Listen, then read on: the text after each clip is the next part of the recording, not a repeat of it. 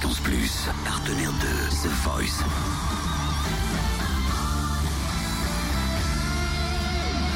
Lundi au vendredi, Totem vous livre des exclus, des interviews, des anecdotes.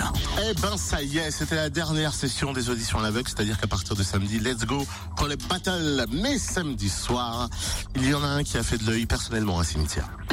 Oh, je te le laisse le présenter Ah parce que toi t'en parles mieux que moi. Azazi, il s'appelle Granhild. C'est un mélange de granny et de child. Donc euh, c'est un petit clin d'œil, hein. c'est pas mal à son enfance et à sa grand-mère. Et c'est, enfin, c'est un chanteur lyrique qui a fait du lyrique et puis qui est parti dans un univers plus décalé, qui lui correspond plus et qui nous a tous envoûtés plus ou moins. Parce que toi, je crois que t'as moins aimé que moi, mais mais Zazie et l'ensemble des coachs, ils se sont, euh, Zazie et Garou se sont retournés les premiers parce qu'embarqués par l'univers de Radiohead.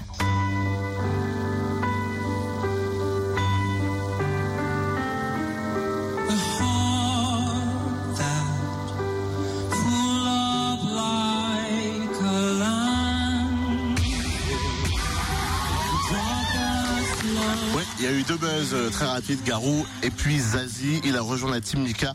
The Voice, c'est pour lui l'occasion d'ailleurs de tourner définitivement à la page du lyrique et de dévoiler son univers pop au grand public. Et sachez qu'il est passé par la Bourgogne-Franche-Comté dans son parcours musical.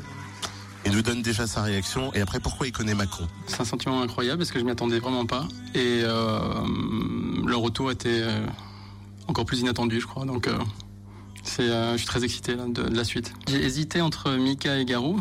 Très concrètement, euh, Mika parce que ce qu'il m'a dit euh, sur euh, la modernité et sur le, classicisme, en fait, c'était, ça me parlait beaucoup. Son parcours me parle aussi.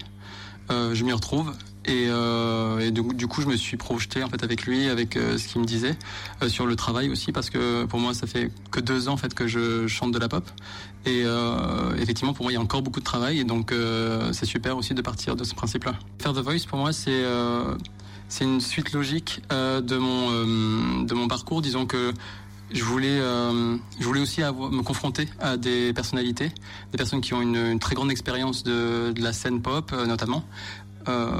Et puis, pourquoi pas aussi avoir d'autres opportunités, parce que The Voice, c'est une superbe vitrine pour pouvoir évoluer dans ce milieu-là. Donc j'en ai conscience et j'espère que ça fonctionnera.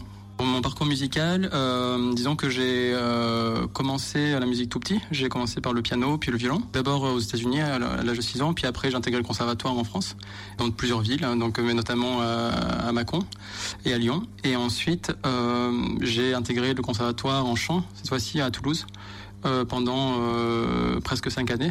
Et, et donc uniquement de la musique classique jusqu'à présent. Et euh, j'avais euh, du mal euh, à accepter euh, que la voix se construise, etc. Et, euh, et je voulais que ce soit parfait de suite. Et j'étais un peu impatient. Et j'ai beaucoup souffert de ça, euh, même si la, musique classique c'est vraiment un- une passion pour moi. Euh, donc j'ai arrêté de chanter et euh, ça fait deux ans maintenant que j'ai repris, mais dans un autre registre. Et ben voilà. Merci à lui de s'être arrêté à notre micro avec notre envoyé spécial. Il a bien fait aussi de changer de registre parce que waouh. Eh, t'es fan, t'es fan, toi. hein Ah ouais, ouais, ouais. Mais, mais à peine il a fait une première note que j'avais déjà des frissons. Fréquence Plus premier. Une